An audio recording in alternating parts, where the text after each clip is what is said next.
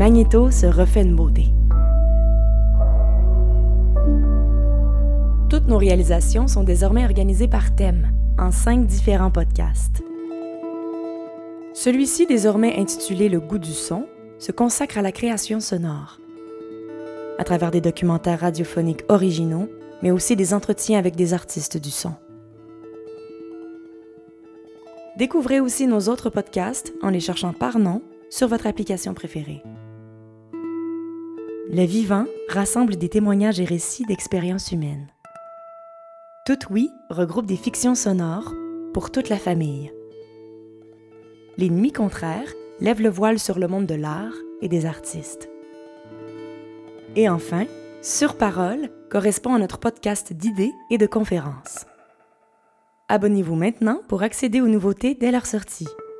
Et retrouvez-nous aussi sur magnétobalado.com.